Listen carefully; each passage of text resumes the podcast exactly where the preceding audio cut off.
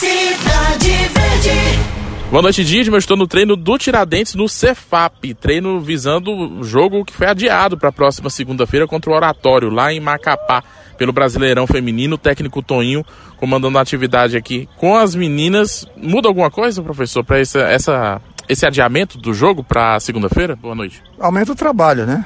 Nos deu, nos deu mais um, uma condição, mais dois dias para que nós possamos trabalhar.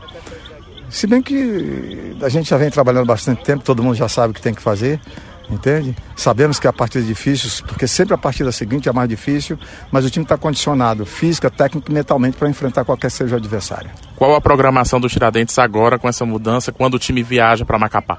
Nós sabemos que o jogo é segunda-feira, nós sabemos quando é que viaja, entendeu? Até porque a CBF ainda, essa parte diretiva que resolve, a CBF ainda não nos não deu, não nos deu algum parecer em relação ao dia da viagem, mas a gente tem que estar preparado para tudo.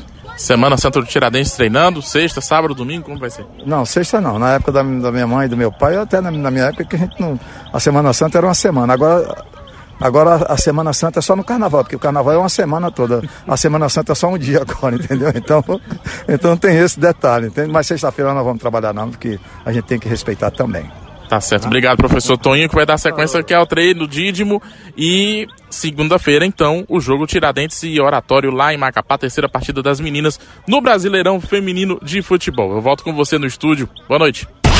Rádio Cidade Verde, 105,3.